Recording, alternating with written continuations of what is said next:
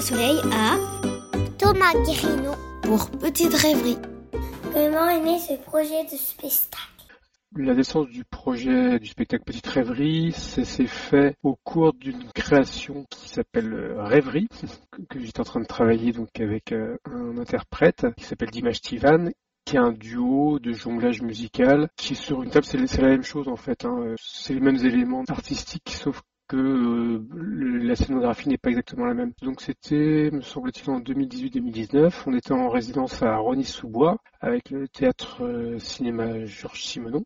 Et quand on a commencé à, travailler sérieusement cette création, j'ai vu des, enfants qui étaient encore en bas âge et je m'étais aperçu que mon travail, quand je, m'amusais avec elles en, jonglant, alors qu'elles avaient que 6 six mois un an, ça les faisait euh, éclater de rire. Et du coup, euh, moi, j'avais jamais travaillé auprès d'un public comme ça euh, de très bas âge. Et j'ai demandé au directeur du théâtre de pouvoir travailler dans des équipements avec des bébés, des enfants pour faire des, expérimentations. Et du coup, il nous a mis en contact avec des crèches, des centres socioculturels avec euh, des assistances maternelles. On a commencé un petit peu à, travailler, et puis en fait tout de suite il nous a dit, ben nous on a un festival qui s'appelle le Grand Rendez-vous des Tout Petits, qui est à Rony-sous-Bois, qui se passe à l'automne. On vous programme. J'ai réfléchi, puis j'ai bon, j'ai dit, bah d'accord, expérimentons. Voilà. Et du coup ça a commencé comme ça. On a joué dans ce festival on l'a joué quand même à 6 ou 7 reprises en septembre 2019. Et du coup, on a eu des retours euh, de gens qui nous ont dit, mais c'est, euh, j'ai, un, souvenir particulier qui est rigolo, c'est euh, une assistance maternelle qui nous dit, mais en fait, votre votre scénographie là, votre table qui est très basse, c'est un, tapis d'éveil. Mm. Ça lui a fait évoquer ça. Et voilà un petit peu l'histoire de la naissance du spectacle Petite Rêverie. Quel moment du spectacle préférez-vous? J'aime toutes les parties à égalité. Il n'y a pas de moment préféré. Après, au cours de l'interprétation, il y a des moments où, euh, d'une représentation à l'autre, où il y aura des, choses où je, me serais mieux senti, euh, mais ça c'est les aléas de l'interprétation d'un spectacle. Un souvenir de tournée qui vous a marqué?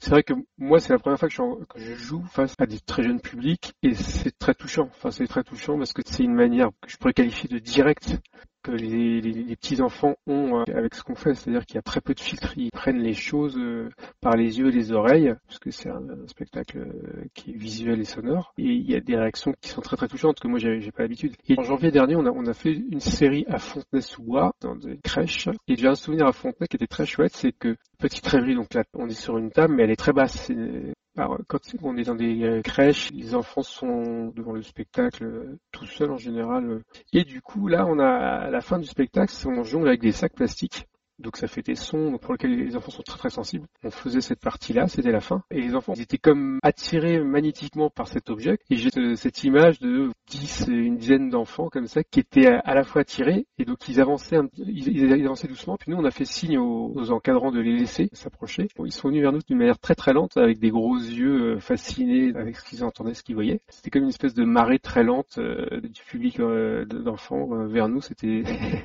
un souvenir particulier qui était très émouvant. Et ça a fini, du coup, on leur a donné les sacs, on a joué avec eux et c'était très chouette. Quoi. C'est quoi votre premier souvenir de spectacle? J'ai pas eu une, éducation au spectacle vivant très très forte par ma famille. Je pense que mon premier souvenir, ça doit être le guignol dans un castelet avec euh, ma mère ou mes grands-parents, mais j'ai pas un souvenir très clair de. Je me souviens y avoir été, je me souviens des éléments euh, scénographiques, le castelet, les enfants assis, et j'ai plus euh, le souvenir d'espèce d'ambiance générale que de l'aspect spectaculaire. voilà. Le festival à 15 ans. 15 ans, qu'est-ce que cela évoque pour vous? Et ben déjà, bah, joyeux anniversaire dans le festival, c'est chouette euh, que ça dure. Moi, j'ai monté un festival aussi de jonglage euh, qui a presque le même âge, il doit avoir 13 ou 14 ans à, la Courneuve. C'est une belle maturité, 15 ans. Vous avez réussi à, à, acquérir une belle assise pour votre festival, donc félicitations et bon anniversaire. 15 ans, c'est quand j'ai commencé à jongler. J'étais parti en voyage linguistique à Londres j'ai rejoint ma sœur qui est plus âgée que moi et du coup elle, fréquentait des jongleurs qui jonglaient donc je regardais, ils voulaient tous m'apprendre. J'ai un peu compris quand je suis revenu en France, je me suis euh, fabriqué trois pauvres petites balles euh, avec du journal et du scotch et j'ai appris euh, à jongler avec trois balles. Donc c'est ça mes 15 ans.